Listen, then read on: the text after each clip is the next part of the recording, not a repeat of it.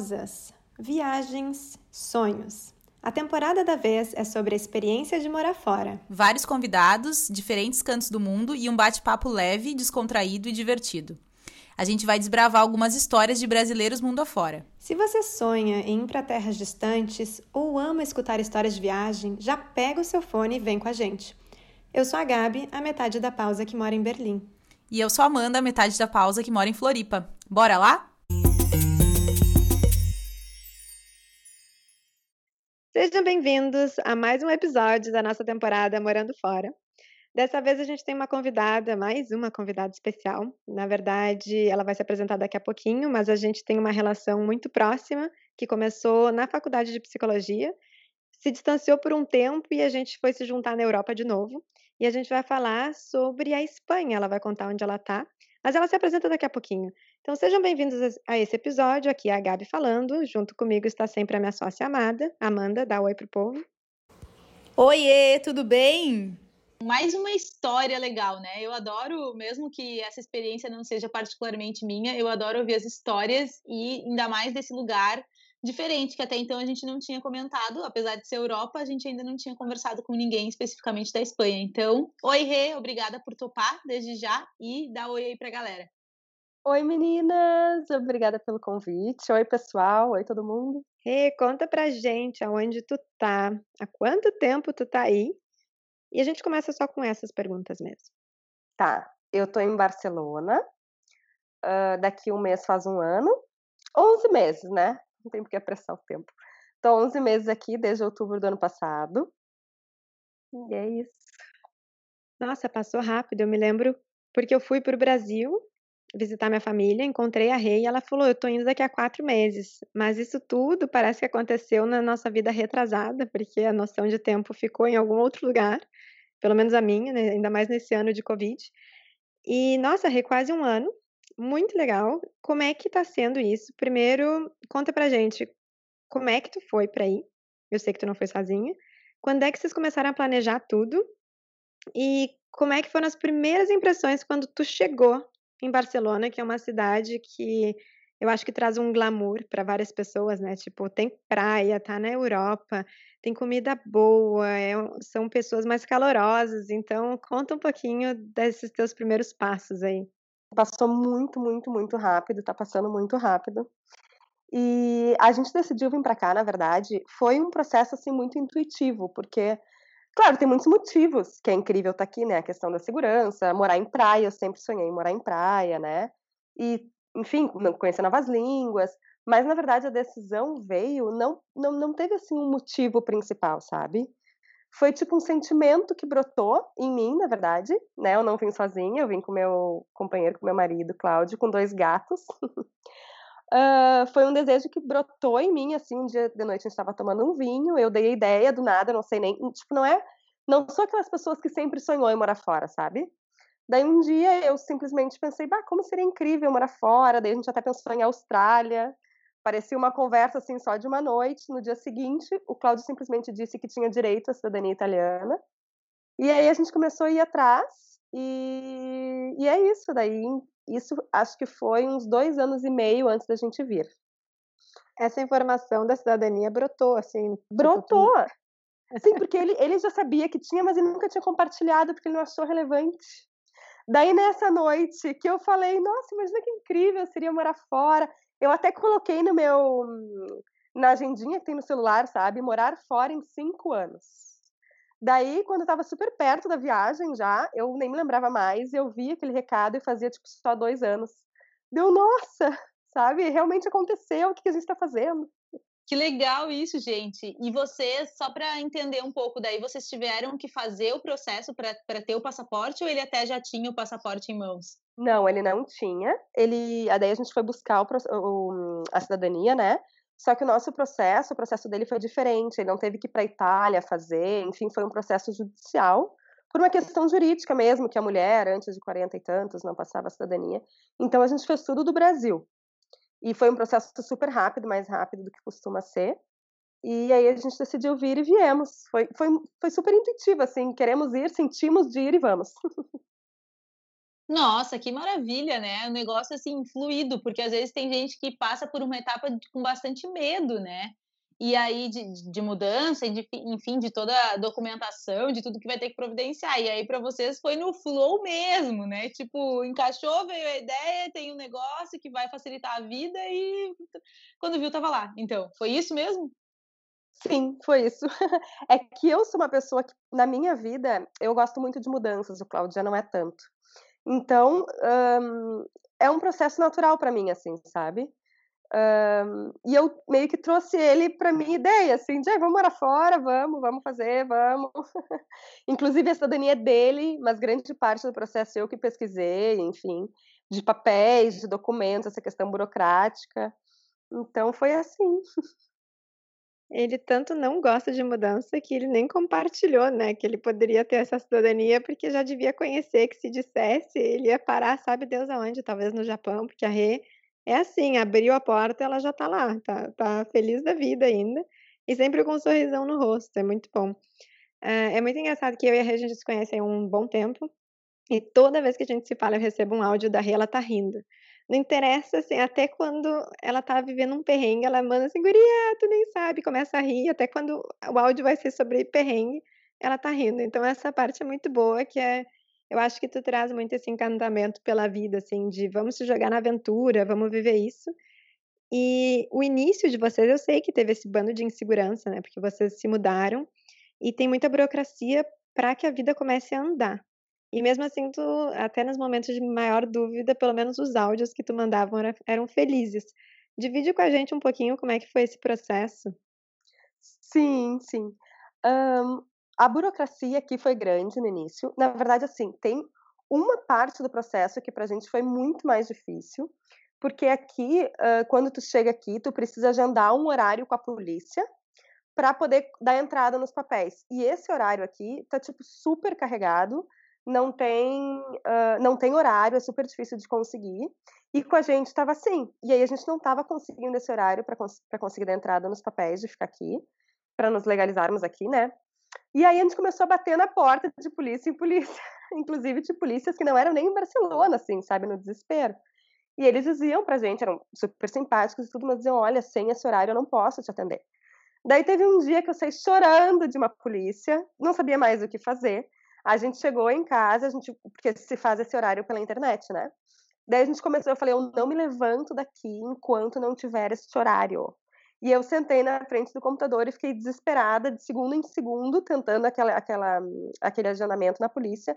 E aí, por um milagre, que não tem explicação, a gente conseguiu para dois dias depois. O que também é raríssimo, porque é para meses, assim, sabe? Eu, eu imagino que alguém tenha desmarcado e aí a gente conseguiu esse, esse, esse horário, sabe? Então, essa foi a parte mais desafiadora, assim. De resto, a partir disso, fluiu super fácil.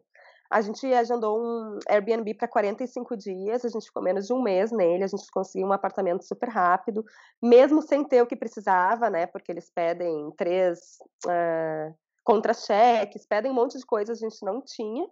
A gente mandou uma carta pro inquilino com uma foto nossa, um troço super emocional, assim. E deu certo, ele nos aceitou. E aí a gente conseguiu um apartamento que a gente amou muito. E perto da praia, a gente entrou no apartamento, a gente sentiu uma vibe aqui, a gente nem olhou muito, a gente só sentiu é aqui, aqui, aqui. Daí a gente mandou essa carta, então a parte mais difícil foi aquele horáriozinho específico. Depois disso também começou a fluir e aí foi, né? Eu, é, no meu caso, foi isso também da foto. Eu fiz toda uma carta de apresentação, tirei uma foto tentando ser a pessoa mais simpática que eu poderia ser e mandar good vibes pela foto. E funcionou. Não sei se foi isso que funcionou, mas eu consegui o, o apartamento, né? E fica a dica, galera, porque essa busca por apartamento, e geralmente quando tu tá chegando num país, o teu budget vai ser um pouco mais baixo, então meio que todo mundo quer esse apartamento de custo-benefício. E a fila é gigantesca, então se vocês tiverem uma carta de apresentação legal, se vocês mostrarem uma foto que passe confiança, aquela coisa, assim, der um, um algo a mais, acho que a chance aumenta bastante. É bom saber que, que a história da Rê foi assim também, né? Gente, eu tô impressionada, assim, ó, como as coisas se encaixam, né? Quando é para ser, o negócio realmente se encaixa. Não é que quem passa por uma dificuldade tem que desistir porque não é para si, não é isso, mas é muito legal ver justamente que também pode fluir bem, né? Que não, não necessariamente tu vai ter que encontrar o mesmo número de perrengues que outra pessoa passou.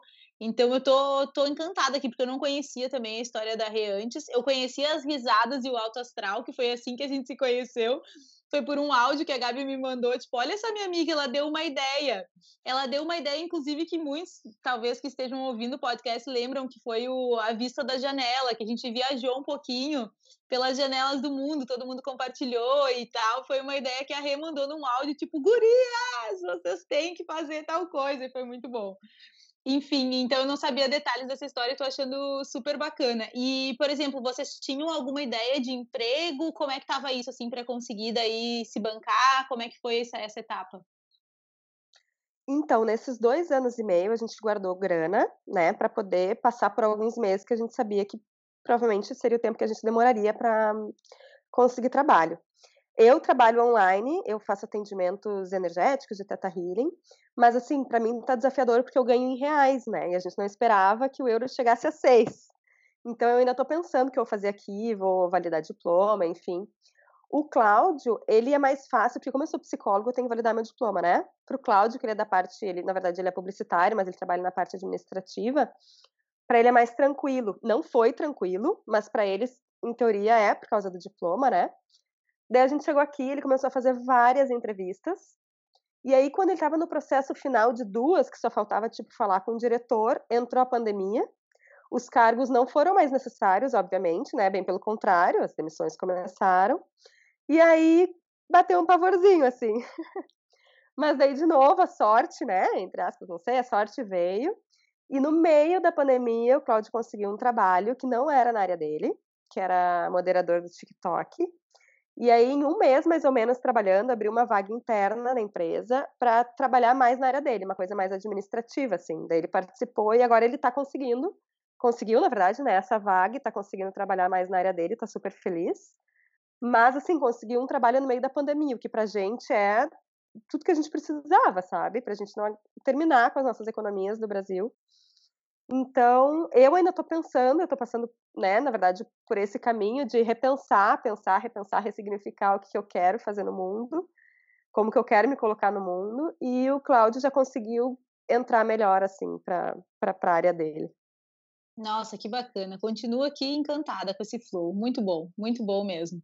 Certamente vocês estão recebendo tudo que o universo né, propõe para vocês. Muito bom. E, assim, antes da gente falar é, as, os quadros, que eu e a Gabi adoramos, nossos quadros desse, desse podcast, conta pra gente, assim, a tua maior dificuldade, que tu lembra de cara, e qual é a tua maior conquista nesse um ano? A maior dificuldade foi, acho que são duas, na verdade, né? Uma delas foi aquele, aquele horário que eu precisava agendar nos primeiros dias, que né, a gente teve que bater de polícia em polícia, a gente estava aqui há pouco tempo, com o nosso espanhol de recém-chegados. Mas eu acredito que a maior dificuldade talvez seja porque que eu estou vivendo agora, e eu acredito que seja um pouco mais óbvio, assim, né, que é, nesse momento pandêmico, é a distância da família, né. O meu pai é super grupo de risco, eu já sabia que eu ia ficar um tempo sem ver minha família, já estava preparada para isso.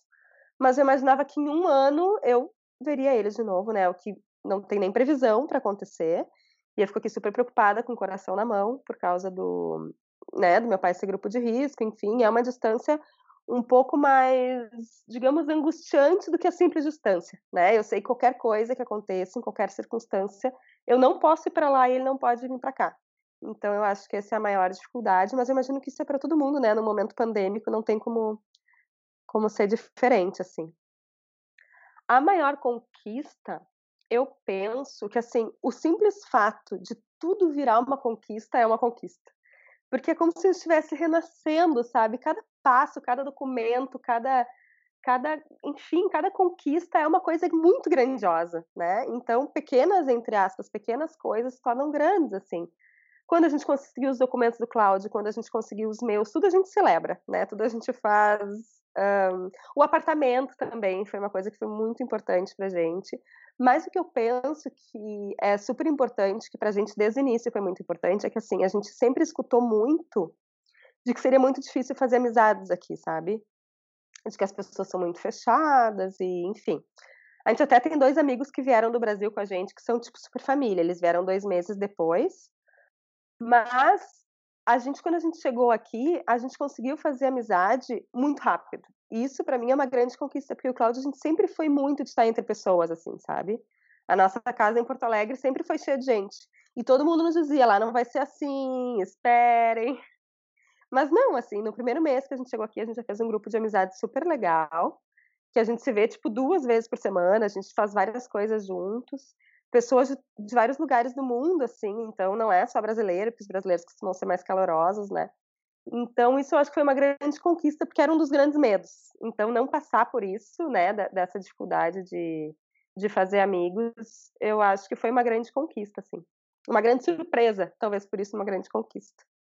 Nossa, achei muito legal esse, né, o, o, conquistar pequenas coisas é a grande conquista. Isso é muito legal porque a gente acaba colocando tudo que a gente vê em outra perspectiva, né?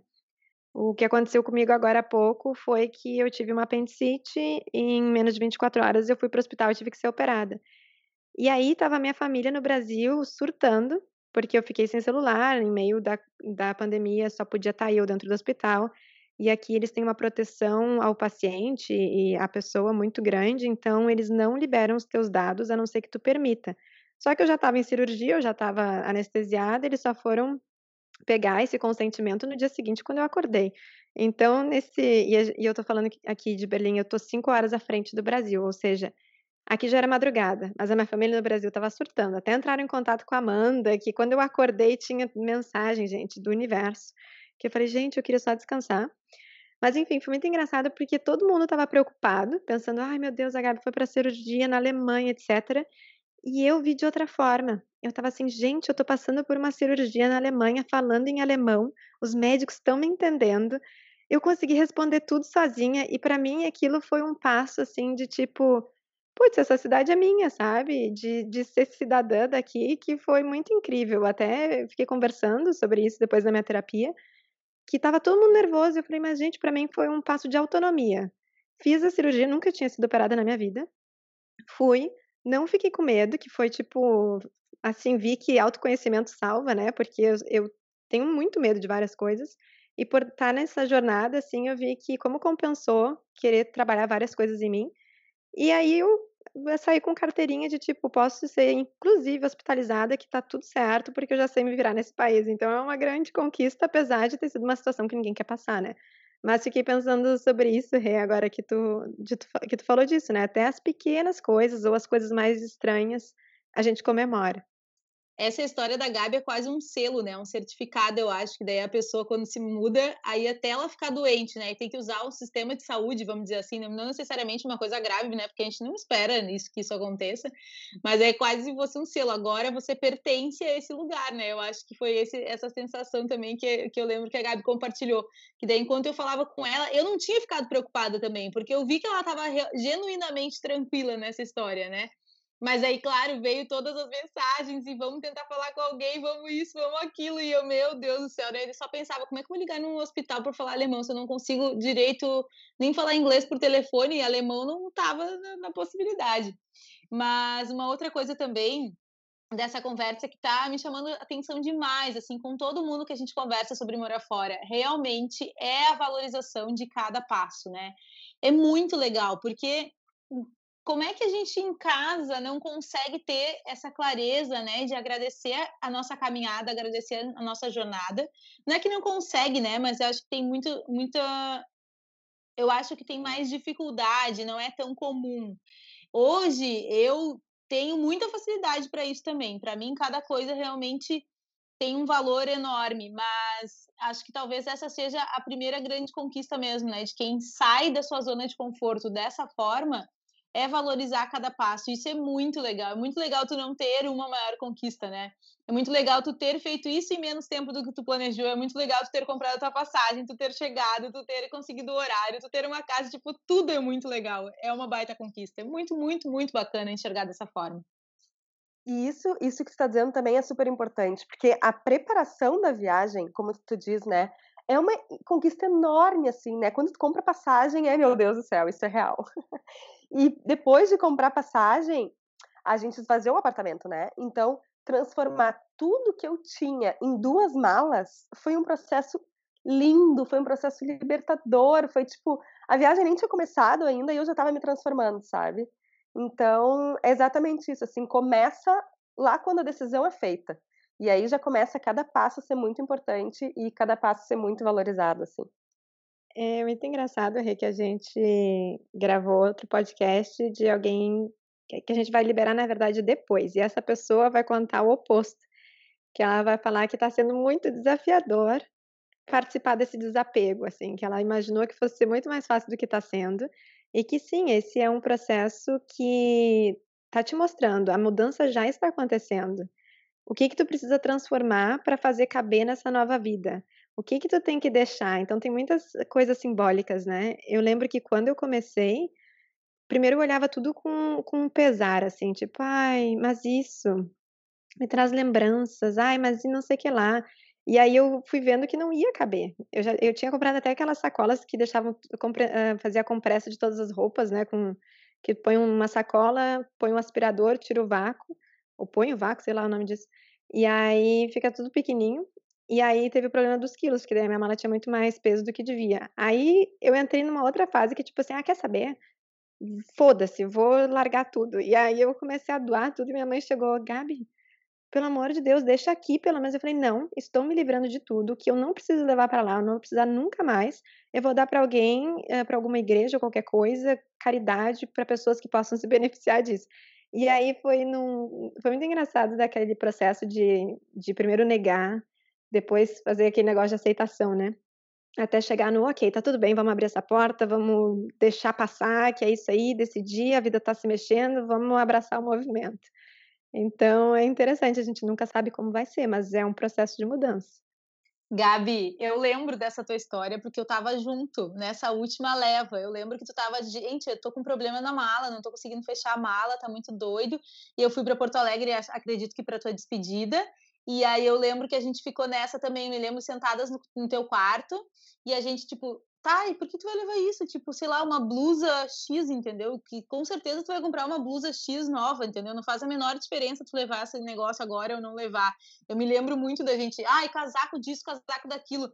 Daí a gente falando, mas o nosso inverno, querendo ou não, é diferente. Tu vai ter que comprar coisas pro inverno de lá. Tipo, não é que tu tenha que comprar tudo de novo na, na mesma hora que tu chegar mas é um processo natural, né? E aí eu lembro desse, dessa fase aí do desapego e também lembro daí da gente pegando os desapegos para nós, né? O que não servia para Gabi foi super útil para nós, a gente fazendo toda aquela triagem, enfim, tudo tudo isso faz parte da história, né? É tão bonito. Gente, o desapego é tão lindo que eu quero dizer uma coisa aqui.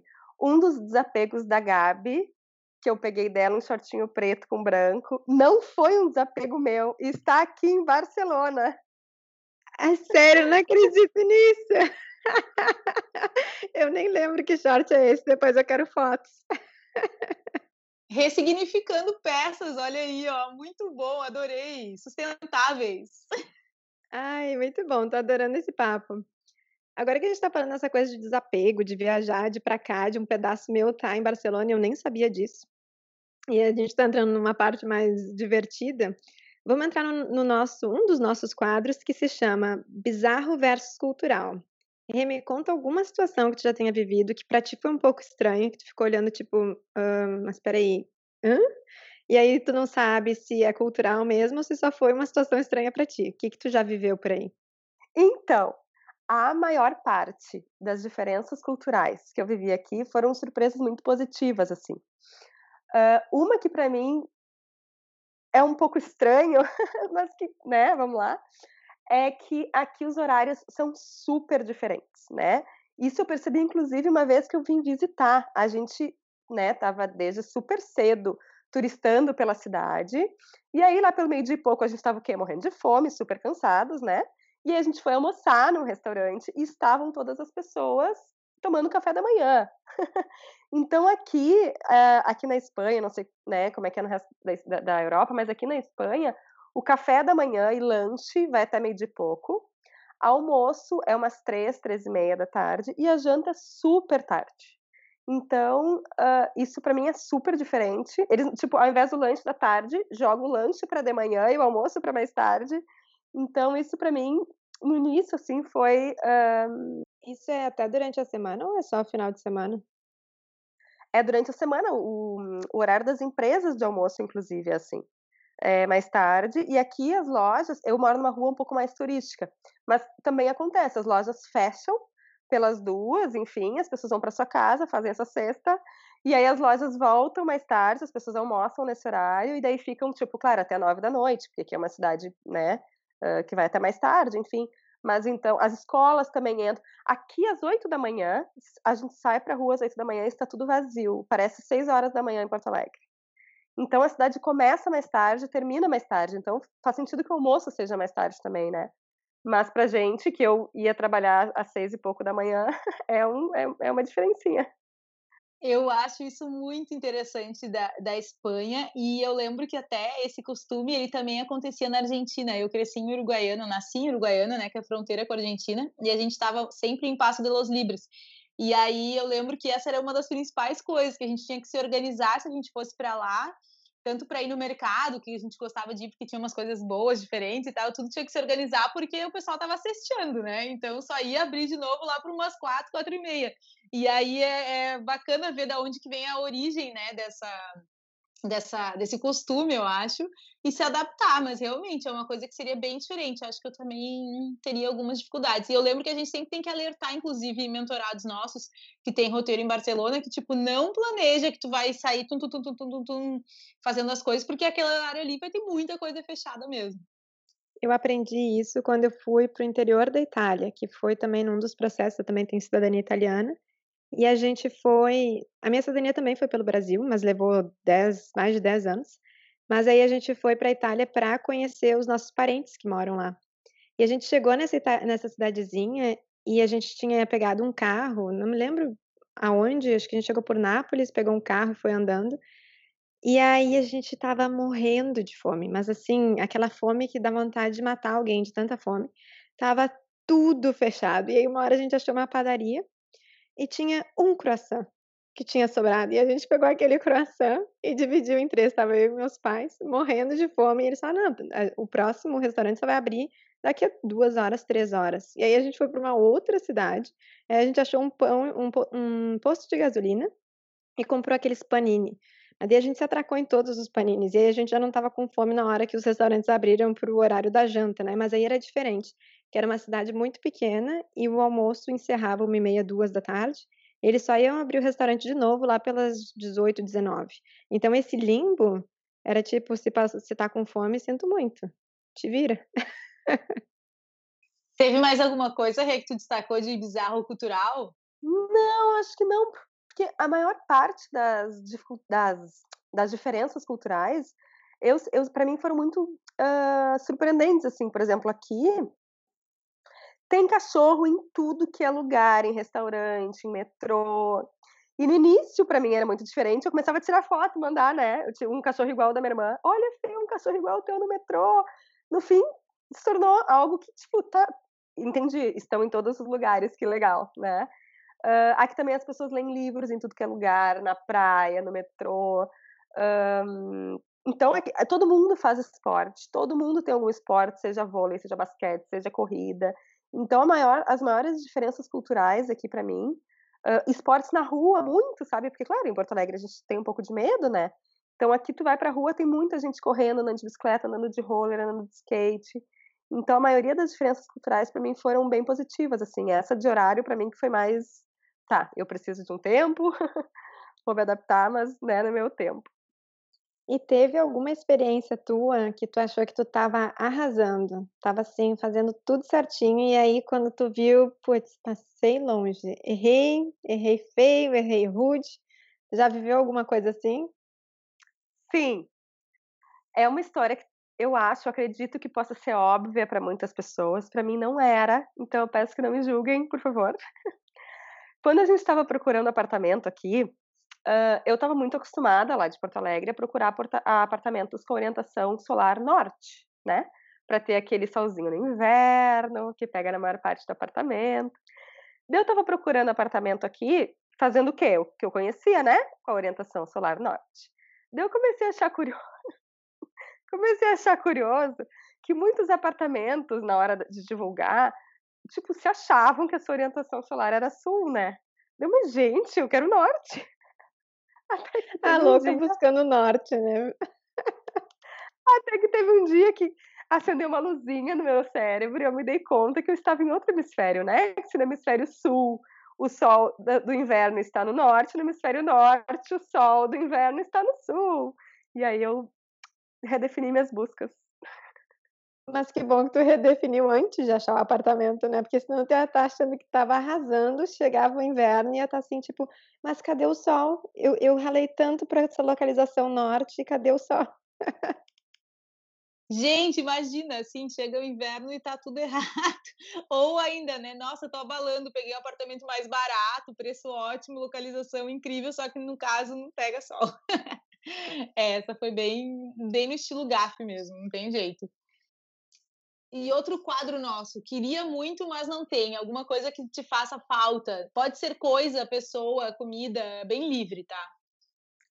Então, eu sinto que nesse nosso mundo globalizado, poucas coisas não tem aqui, sabe? Comida, um, até barzinho com música brasileira a gente achou. Um, Sexta-feira que vem agora, sexta-feira que vem agora a gente vai numa festa funk com os nossos amigos que a gente já ensinou a dança funk, o pessoal daqui, os gringos tudo descendo até o chão. O que me faz falta, que é algo que não é possível de trazer, é o canto do sabiá de madrugada, que aqui não tem, né? E é isso. Isso é o que eu mais sinto falta. É acordar cedinho, escutar o sabiá cantar, que tem muitos pombos. Eu acho muito lindo em foto, eles ficam lindos.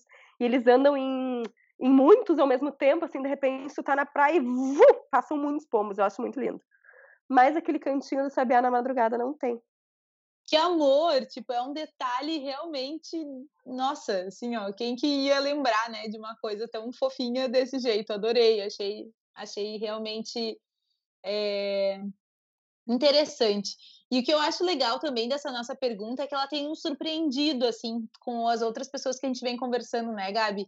Porque realmente eu acho que o mindset de quem tá morando fora, ele já é o mindset do desapego, né? Tipo assim, ninguém até agora nos falou, nossa, eu morro de saudade de, de tal coisa. Porque, primeiro, porque hoje tu encontra, né, bastante coisa, mas também porque sabe que, tipo, aquilo ali era uma coisa lá da onde eu morava e tudo bem, entendeu? E se um dia eu for lá e eu vou lá de novo, eu posso provar, comer ou ver, seja lá o que eu posso fazer com aquilo.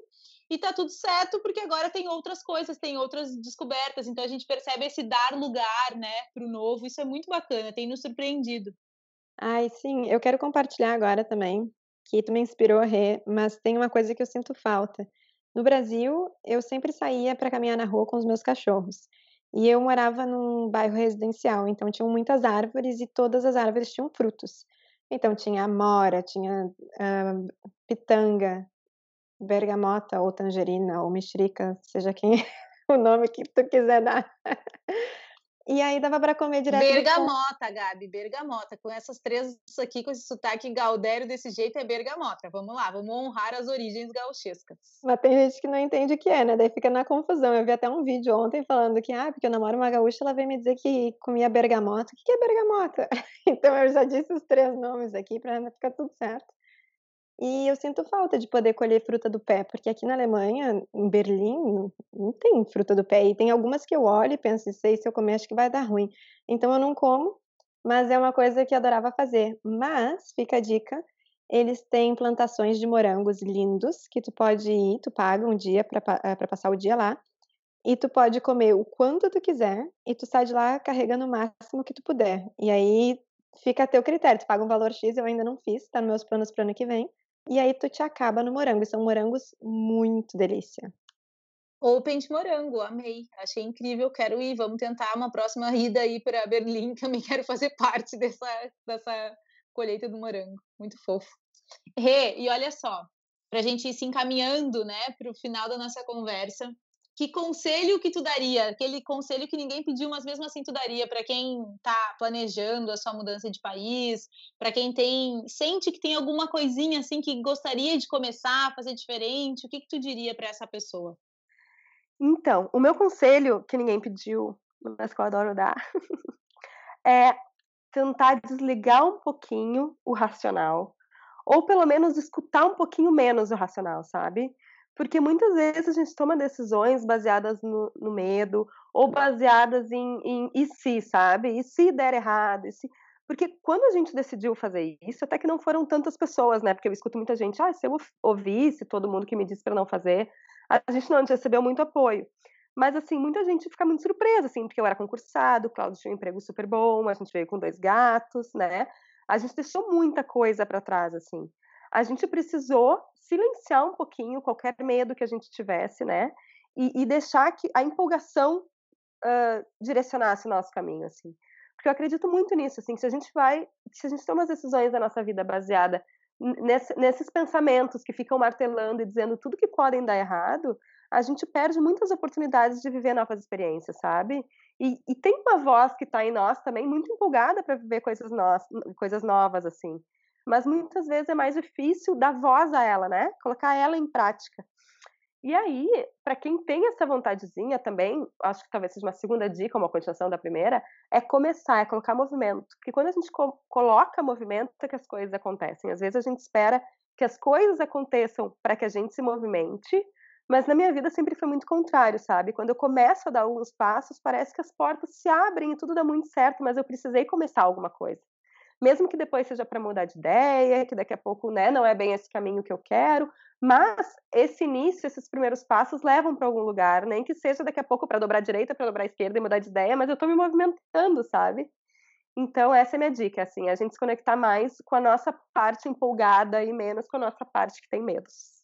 É muito legal isso, poder pensar que nada é para sempre, né? E que mudar de país não significa ter que ficar nesse novo lugar eternamente.